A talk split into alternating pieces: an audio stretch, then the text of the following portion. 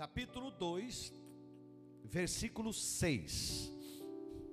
Não vai procurar perto de Êxodo que não está. Quem achou, dá um glória. Foi pequenininho, glória, né? Olha lá, quem achou, dá um glória. Melhorou? Glória a Deus. Amém? Posso ler? Então vamos lá. Porque assim diz o Senhor. Quem está dizendo? Ai que lindo. Porque assim diz o Senhor dos Exércitos: ainda uma vez, daqui a pouquinho, farei tremer os céus e a terra, e o mar e a terra seca. E farei tremer todas as nações, e virão coisas preciosas de todas as nações. Encherei esta casa de glória diz o Senhor dos Exércitos. Minha prata, meu é o ouro, diz o Senhor dos Exércitos. A glória desta última casa será maior do que da primeira. A glória desta última casa, diga a glória desta última casa, será maior do que da primeira, diz o Senhor dos Exércitos. E neste lugar darei paz, diz o Senhor dos exércitos. Diga glória a Deus. Agora, uma pergunta: será que o profeta Ageu, ele só está se referindo ao templo que eles eventualmente terminariam a reconstrução do templo de Salomão ou outro templo. Então presta atenção para você entender. Você passou que o senhor está falando inglês, eu não estou entendendo nada. Presta atenção. Salomão, ele havia construído o primeiro templo. Davi queria fazer um templo a Deus, porque a arca de Deus, as coisas de Deus ficavam em, em tendas. Aí Davi colocou no coração: ah, eu vou fazer um templo bonito para Deus, tal. E Deus falou: não, Davi, você não vai fazer porque você é sanguinário, você matou muita gente. Então eu não quero que você faça. Eu não amo você, mas não é você que vai pôr a mão nesse negócio. Mas o seu filho, que vai vir depois de você, ele vai assumir o trono e ele vai fazer. Aí Salomão faz um negócio espetacular. Coisa não, não tem como pensar, era muito ouro, muita prata, muita riqueza. O templo era um negócio espetacular. Mas aí passou o tempo dele, veio outros reis e eles acabaram pecando, tal, e o inimigo veio e chegou, taca fogo, derreteu o ouro que tinha nas portas e levou tudo embora. Aí passou o tempo, eles estavam reconstruindo o, o templo de Salomão. Só que eles não tinham a riqueza que Salomão tinha. Eles não tinham a, o poder de fogo financeiro que Salomão tinha. Então, eles começaram a dizer assim: nossa, mas que templo que nós vamos fazer agora? Vai ficar um negócio muito feio, né? Perto do outro, vai esse vai ficar muito pobrezinho, muito, muito, muito humilde, perto do, do que a gente sabe que foi, porque eles também não tinham visto. Mas eles sabiam que o templo de Salomão tinha sido um negócio espetacular. Então eles começaram a achar que eles era que eles estavam ficando muito, ele ia ser muito humilde. Agora, a Bíblia, ela é eterna. Por que ela é eterna, pastor? Porque ela é a palavra de Deus. Passarão céus e terra, mas a palavra não passará, a palavra permanece, a palavra de Deus permanece. Então a palavra de Deus, ela é eterna. A palavra de Deus, ela não pode ser limitada. Isto é, bom, o que ficou escrito lá de Ageu era só para aquele momento. Não, eu não acredito. Eu acredito que nós vamos aprender que a, o, que o que Ageu profetizou é para nós também. Isso quer dizer que te prepara o que Deus vai fazer. Satanás está preocupado porque ele sabe o que Deus vai fazer. Diga aleluia. Em João 2,19, para mim adiantar, senão eu enrosco aqui, eu não saio daqui. Em João 2,19, Jesus diz assim: Respondeu Jesus e disse-lhes: Derribem este templo, derrubem este templo, e em três dias o levantarei. Presta atenção. Jesus aqui, ele estava dentro desse segundo templo que eles haviam construído. Eles construíram lá atrás, aí Jesus nasceu, tal, já estava pregando. Jesus estava dentro daquele templo que eles haviam reconstruído. E aí Jesus lá dentro, no meio dos fariseus, dos murmuradores, ele diz assim: "Derrubem esse templo e eu vou reconstruir esse templo em três dias. Presta atenção.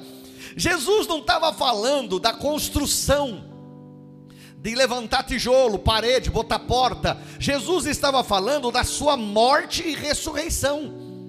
Quanto tempo Jesus morreu e ressuscitou? Três dias.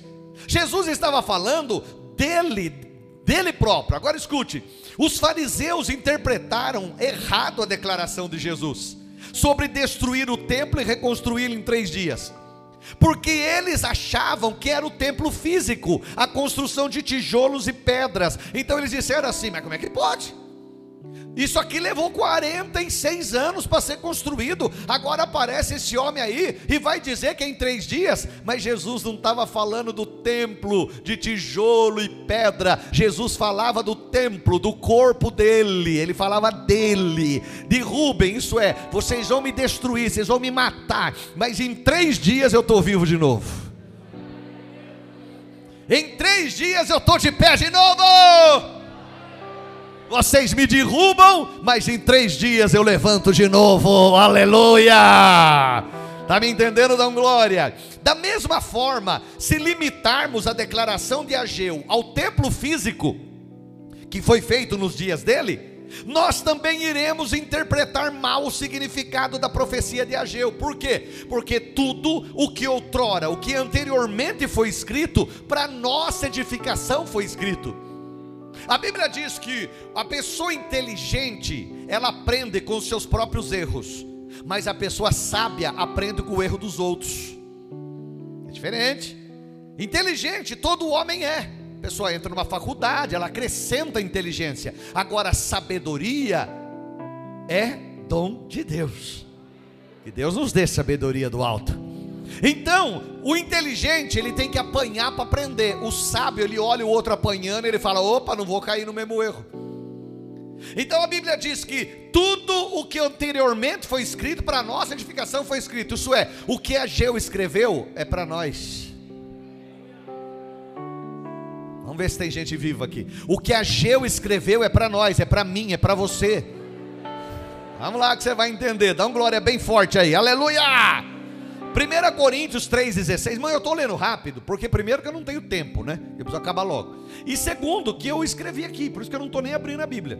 Eu já deixei tudo marcadinho para mim poder correr. Então, eu não sei se vocês estão. Acho que não está passando aqui, né? Está passando? Tá. então, 1 Coríntios capítulo 3,16 diz assim: Não sabeis vós. que sois o templo de Deus e que o Espírito de Deus habita em vós. Não, eu vou tentar de novo, olha lá. Não sabeis vós que sois o templo de Deus e que o Espírito de Deus habita em vós? Tem gente viva aí, dá um glória! Escute aí, escute aí que coisa linda. O mesmo Espírito que encheu o templo de Salomão, vive em nós como igreja de Jesus. Se eu pregar isso no cemitério, vai ter gente dando piruleta e dando glória lá mortos. Vai só, só o, o, o, o esqueleto. Ah! E você não me entendeu. Eu vou, ter, eu vou tentar de novo. Eu vou ler o versículo de novo. Está lá ainda ou não? Não está. Não sabeis vós que sois, sois, vós sois o templo de Deus e que o Espírito de Deus habita em vós, o mesmo Espírito que encheu o templo de Salomão, vive em nós como igreja de Deus. Presta atenção, no templo de Salomão, ele encheu o templo, mas era só a construção, ele não entrou nas pessoas porque não era tempo dele entrar nas pessoas. Agora nós, já veio o Pentecoste, já veio Atos 2, e derramarei do meu espírito sobre toda a carne. Espírito Santo já vive em nós, já vive em você, vive em mim. Então, aquele espírito que encheu o templo de Salomão, que daqui a pouco nós vamos ver alguma coisa, e o poder desceu ali, né? Foi forte demais. O sacerdote não, não, não parava de pé, vivia caído. Sabe por que você vai ser transformado para ir para o céu? Porque se você chegar com esse corpo lá, você não para de pé. Entendeu? Demora, né? Se você chegar no céu com esse corpo aí, você não para de pé. Porque a glória é muito grande, esse corpo não aguenta. Então você vai ser transformado semelhante ao corpo de Cristo ressuscitado para você suportar chegar no céu. para você suportar chegar na glória, se é para Jesus, dá glória a Deus. Escute aí. A Bíblia nos chama de templo de Deus. Creio que é esse tempo que Ageu está falando. É 24 de abril de 2021. E a igreja hoje é o segundo templo sua glória, a grandeza, a presença, o poder de Deus nela é maior do que no primeiro templo físico. Então dá uma olhadinha, escute aí, ou leia comigo o que Paulo fala em 2 Coríntios, capítulo 3, versículo 11. Olha o que ele diz, 2 Coríntios 3:11. Porque se o que era transitório foi para a glória, muito mais é em glória o que permanece.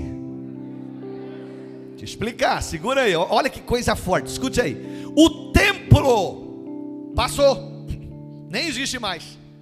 Há um projeto em Israel de reconstruir o templo de Salomão, né? que, tá, que acharam escavações, mas em cima de onde era o templo, no monte do templo, tem uma mesquita chamada Mesquita de Omar. Aquilo lá vai dar uma briga entre israelitas e, e, o, e, o, povo que não é judeu, aquilo vai dar uma encrenca danada, mas a, a, Bíblia diz que será reconstruído o templo de Salomão conforme era, né? Mas ele não existe mais. Então Paulo diz assim, gente, o que era transitório foi para a glória. Isso é, o tempo do templo de Salomão passou, mas o texto continua, muito mais é em glória o que permanece. O que que permanece? A igreja de Jesus está viva. Aquilo lá passou, mas a igreja permanece. A igreja está viva. A igreja está aqui. A igreja está esperando a volta do Senhor Jesus. Eita glória, está me entendendo? Dá uma glória a Deus bem forte. Eu estou correndo para dar tempo, irmão. Agora dá uma olhadinha o que diz em 2 Coríntios 3,10, mas na linguagem de hoje. Eu não sei se vocês vão ter aí. É, tem que ser na, na, linguagem. Se não tiver, pode pôr o que vocês têm aí. Eu leio aqui e leio linguagem de hoje. Olha na linguagem de hoje o que diz. 2 Coríntios 3,10. É uma outra tradução.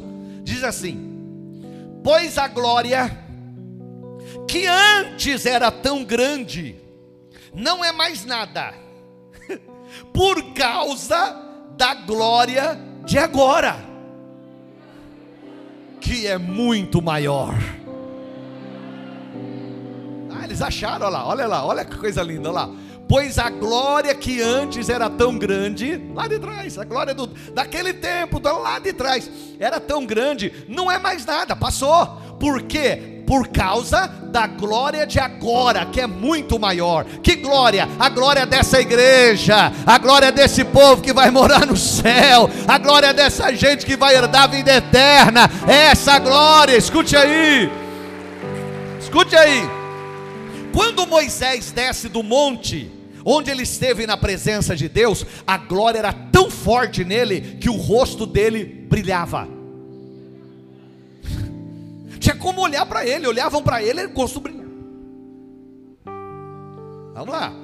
O, no término do tabernáculo no deserto que Moisés construiu, a presença de Deus se manifestou de tal maneira que ninguém podia chegar perto. Na consagração do templo de Salomão, quando ele fez o primeiro templo, a presença de Deus foi tão forte que os sacerdotes não podiam ficar de pé agora recebe para a sua vida. Mas Paulo diz, em 2 Coríntios 3,10, que em nosso tempo, em 2021, a glória será muito maior. a igreja ainda viverá A igreja ainda viverá um tempo de grande poder e unção. Ei, meu irmão, dá um glória bem forte aí. Estou correndo aqui. Ageu, eu creio, que falava do tempo da ascensão de Jesus, quando ele morre, ressuscita e sobe à glória, até o tempo da segunda vinda. Jesus morreu, ressuscitou, pregou e voltou para a glória. Então eu acredito, na minha opinião, eu acredito que Ageu falava desse tempo da ascensão de Jesus até a sua segunda vinda. Como também fala Joel, capítulo 2, versículo 28 e 29. Olha o que diz Joel 2, 28 e 29. E há de ser que, isto é, vai acontecer que depois derramarei do meu espírito sobre toda a carne. Vossos filhos, vossas filhas profetizarão, vossos velhos terão sonhos, vossos mancebos terão visões, e também sobre os servos e sobre as servas naquele dia derramarei do meu espírito. meu irmão, isso é para dar glória bem forte. Dá um glória bem forte aí, dá um aleluia bem forte aí. Irmão, Ageu falava desse tempo. Jesus não veio ainda, então até a volta dele te prepara, porque vai ser um grande derramar de Deus sobre a igreja. Por que, que Deus permitiu? Ah, pastor, veio aí esse negócio aí de, de, de Covid-19. Ai, é realmente, separou quem, quem quer, quem não quer. Mostrou quem está afim, quem não está afim. Mas tem muita gente chegando. Quem não quer nada está acomodado, acomodou, acho que está bom assim, né? Eu acho engraçado aquelas pessoas que dizem assim: ai, que saudade da igreja aberta. A igreja abre, ele não vem. Não, é de bater. Não é? Ai meu Deus, se tivesse culto hoje eu ia. Mas cadê? Está tendo culto, cadê o boneco? Cadê a boneca? Não é? Então, Deus deu uma, uma, uma, uma, uma, uma mostrada quem é, quem não é. Você entendeu? Pessoas preocupadas, tem gente que quer vir. Agora há pouco o irmão mandou. Tá lá, você veio, né? Você que mandou para mim aquela hora, né? lá no, no, pela, pelo, pelo Instagram da igreja? Foi você, não foi? É? Não foi? Não. Parece que era você. Tira a máscara. Não era você. Mas alguém mandou para mim assim, mas parece com você, mas não é você. e alguém mandou lá, pastor, tem culto hoje, mas isso já era 10 para 7. Falei, tem. Aí ele passou um pouco, já era 3 para 7. Mas que hora que vai ser? Às 20? Falei, não, às 19, que hora que dá tempo? Por quê? Porque a pessoa está preocupada em querer vir na igreja. Irmão, tudo bem, você que não pode, tem que assistir pela live, não tem outro jeito, você está preocupado, você está se, se precavendo, amém. Mas você que pode, isso aqui é a melhor coisa que existe, ó.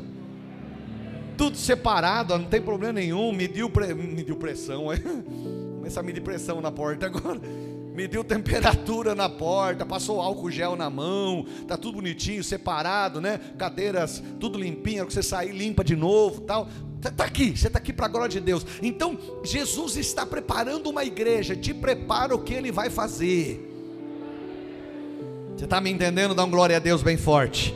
Eu vou correr, senão não dá tempo. Hebreus capítulo 12, 26 e 27. Hebreus 12, 26 e 27. Diz assim: A voz do qual, a voz do qual, moveu então a terra, mas agora anunciou, dizendo: Ainda uma vez, comoverei não só a terra, mas também o céu.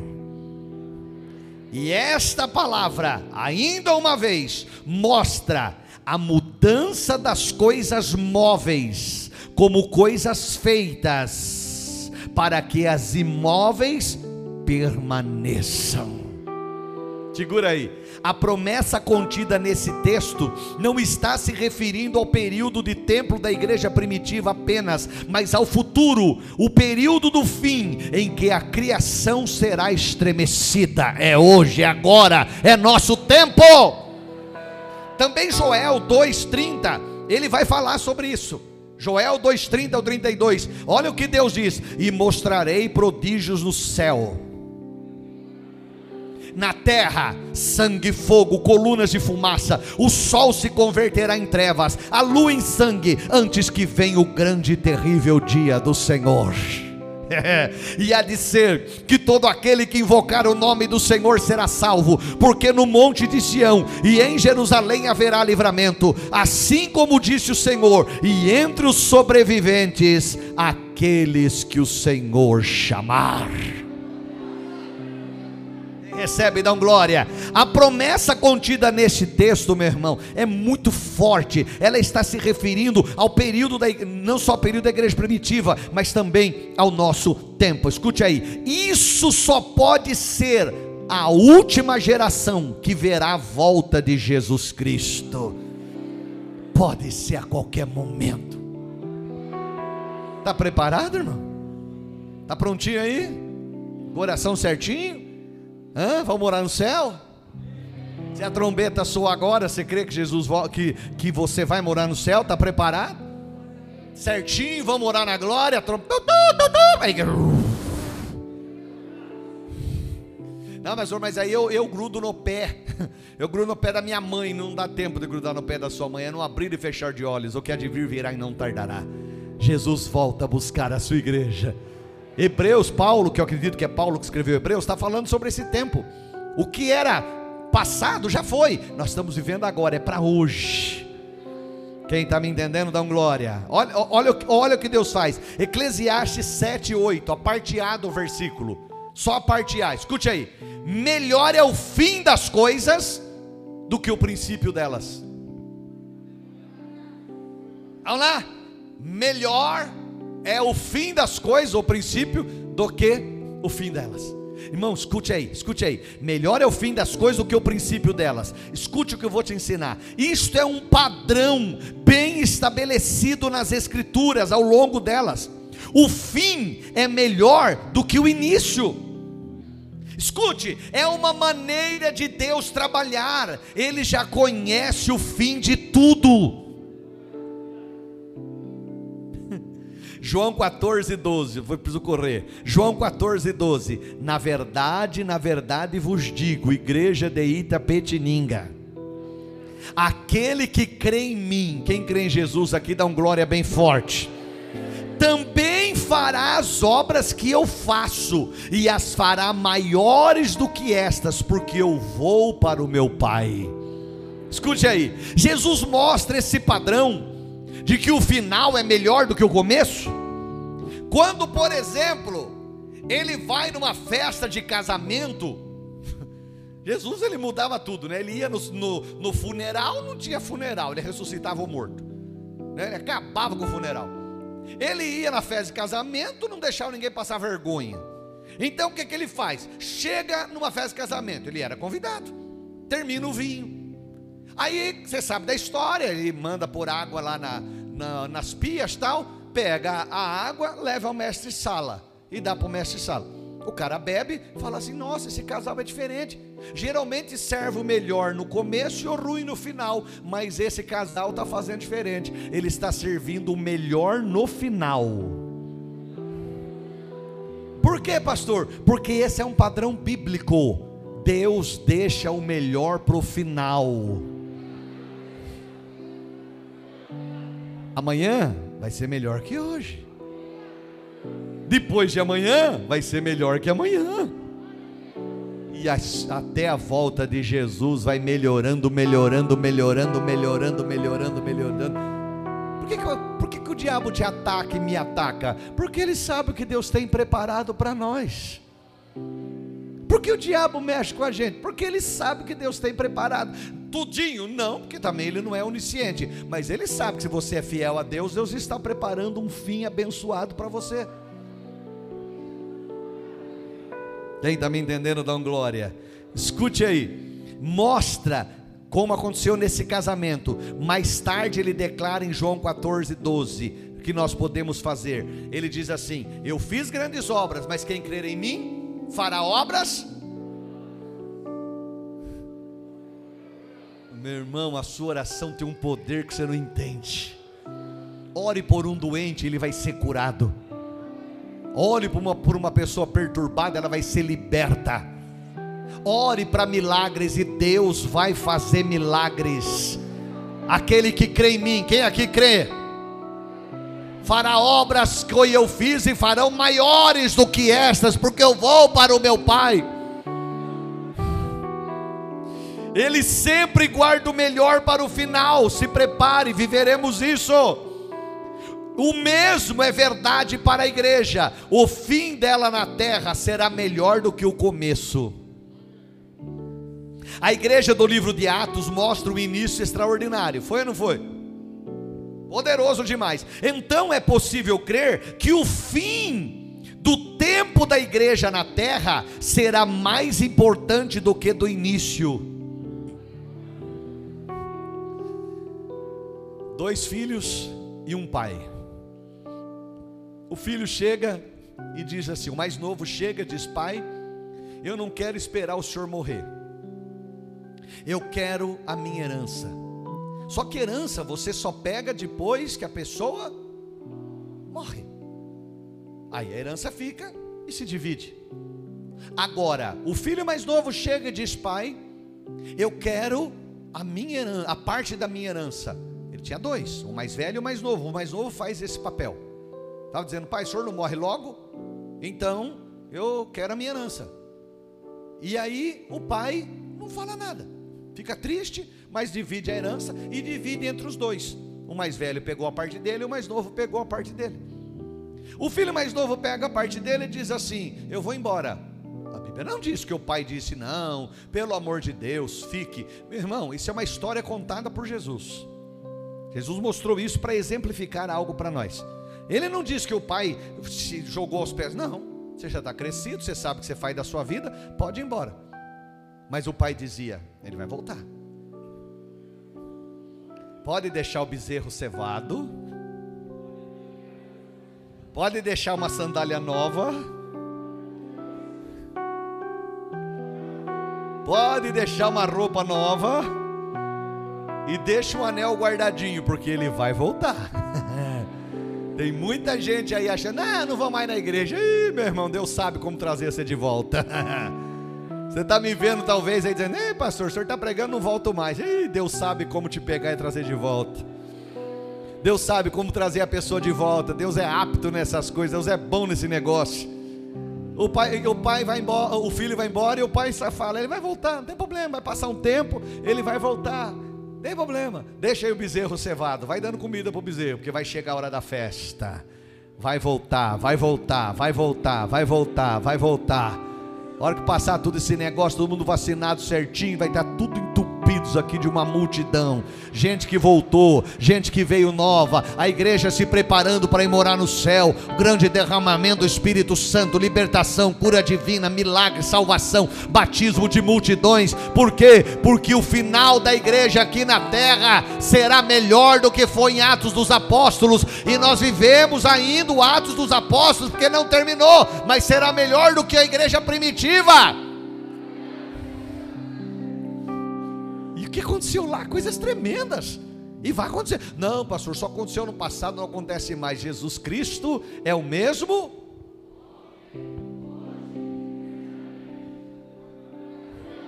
Está me entendendo? Passa o tempo. Um dia o pai sentado na varanda, balançando na cadeira de balanço, ele olha lá longe e fala: Ele voltou. Aí o filho vem, todo sujo, fedendo porco, porque ele trabalhava com porco, não deu tempo de tomar banho. Chorando mal, roupa rasgada, fedendo porco, fedendo sujeira, imundícia. O pai vai até ele, dá um abraço. O pai dá um beijo na sujeira. O pai dá um beijo na imundícia. O pai dá um abraço na roupa suja. E aí ele volta para casa e diz: Pode matar o bezerro cevado. Pode pegar roupa nova, pode pegar sandália, pode pegar o anel, bota no dedo desse meu filho. Meu filho estava morto e reviveu. Meu filho estava perdido e foi achado. É a igreja dos últimos dias que o Senhor vai derramar a sua glória sobre ela e multidões, multidões, multidões virão aos pés de Jesus. Se prepara! Quem ama isso que eu estou falando, aplaude o Senhor. Quer ficar de pé e aplaudir? Pode aplaudir. Eu não terminei ainda, mas eu acho que vale a pena. Eita glória! Fica de pé, eu termino, é duas, duas, dois versículos. Primeiro, 1 Coríntios 2,5, na linguagem de hoje. Portanto, a fé que vocês têm não se baseia na sabedoria humana, mas no poder de Deus.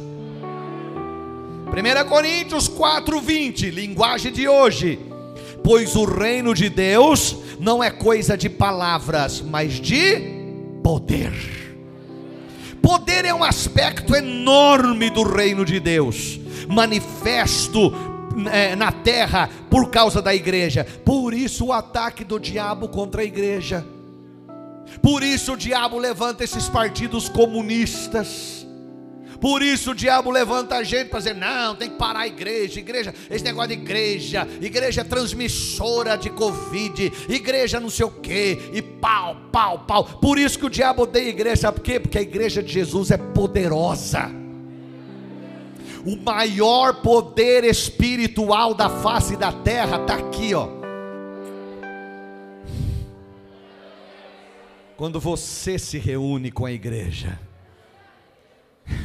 é assim que ela vai terminar, cheia de poder na terra. Eu termino falando apenas algo. O carvão, carvão mineral, e o diamante têm a mesma composição. Só que o carvão você pega ele, faz assim. Estou falando carvão mineral. Você pega ele, mas o carvão e o diamante têm a mesma composição. Qual a diferença então de um para o outro? Um é tão duro e tão precioso, e o outro é mole e queima. pressão. Deus tem um propósito para a sua vida. E dentro desse propósito você vai passar por pressões. Você pode continuar um carvão, como você pode se transformar num diamante.